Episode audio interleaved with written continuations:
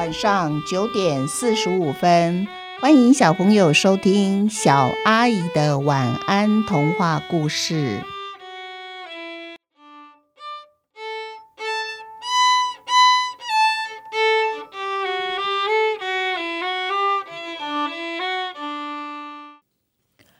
愿望大神维西下集。维西满脑子疑惑，当初把小旭变成苍蝇的时候，并没有先变成蛆，再让蛆变成苍蝇啊。那么，为什么苍蝇要变蝴蝶，却要先回到苍蝇的小时候？维希呀，想破了头，就是不知道他到底哪里出了差错。等他看完了障碍排除指南之后，他马上又对着蛆用力一指。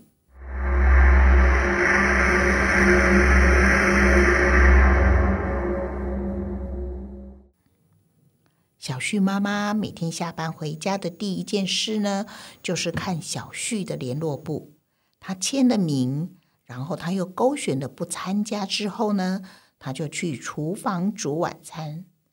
小旭妈妈在洗花椰菜的时候，忽然大叫一声“菜虫”，随着小旭妈妈的大叫，变成菜虫的小旭也跟着大叫：“我不想当一只菜虫，妈妈很怕菜虫，我不要当菜虫，没有我，谁来帮妈妈抓菜虫呢？”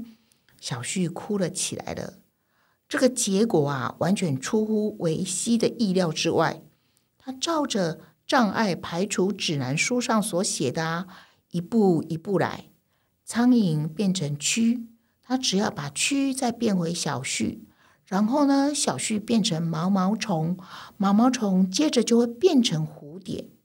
嗯，现在又是哪里出错了呢？维西啊，又拿出错误更正指南。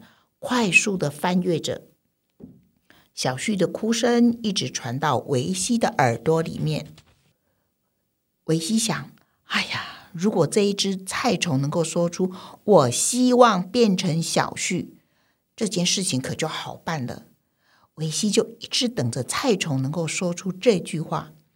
结果啊，他等到的是其他孩子传来排山倒海的愿望。维希因为要专心听蔡崇许愿，因此啊，他没有空去分辨这些孩子的愿望是真的还是假的。于是他干脆来个人人都心想事成。这时候啊，天上忽然下起了大雪，忽然呢又出了大太阳。街上啊有好几部恐龙公车在行驶哦，扫把、拖把、抹布。哇！全部自动自发的做起家事来了。薯条呢，满天飞。想要吃薯条，伸手一抓就有。爸爸妈妈不用上班，他们整天带着孩子到处玩乐。才刚刚开学呢，学校就宣布放暑假了，而且暑假一放就是六个月。哇！老仙老神仙眼看天下大乱，于是。火速的找来维希问个明白。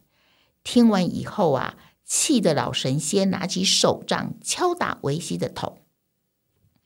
没有我，谁来帮妈妈抓菜虫？这不就是菜虫的愿望吗？菜虫就是希望能够变回小旭呀。画中有画这堂课你是考了几分啊？维西，菜虫又怎么样自己抓自己呀？你只要手一比。对着菜虫说“变小旭”就行了，这么简单的一件事情，你却拿着自然生物课本读个没完没了。维西听老神仙骂他，一脸委屈。可是之前苍蝇说它想变蝴蝶，结果却变成了蛆。我以为要按部就班才行，所以才会想先把蛆变成小旭。小旭再变成毛毛虫，然后毛毛虫就会变蝴蝶了。但是我怎么想就是不明白，蛆没道理变成菜虫啊！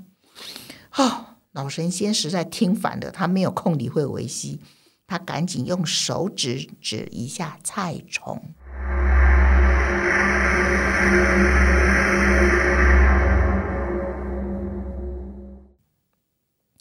妈妈，我来帮你抓菜虫喽！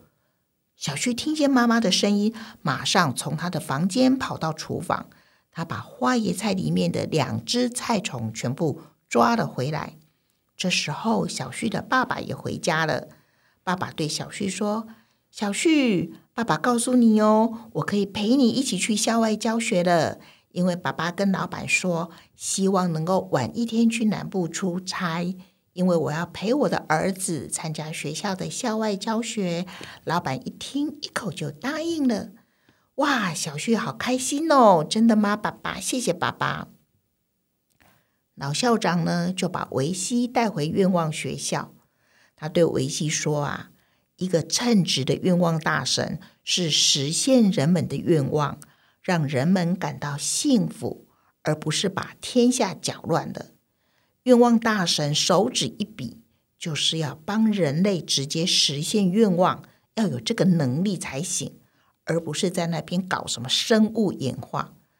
学校的基本精神，你到底记住了没有啊？你呀，实现愿望的能力更是有待加强。现在呢，我要收回你的毕业证书还有耳机，维希，你言毕吧。我们一起想一想，维希大神因为被昆虫界的完全变态给迷惑了，所以啊才会搞得错误百出，搞得其他人的愿望呢满天飞，最后世界大乱了。到底什么是完全变态这么厉害呀？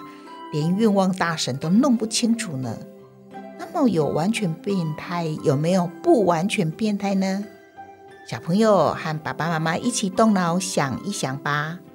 今天的故事就到这边结束了，祝你们有一个甜蜜的梦，晚安。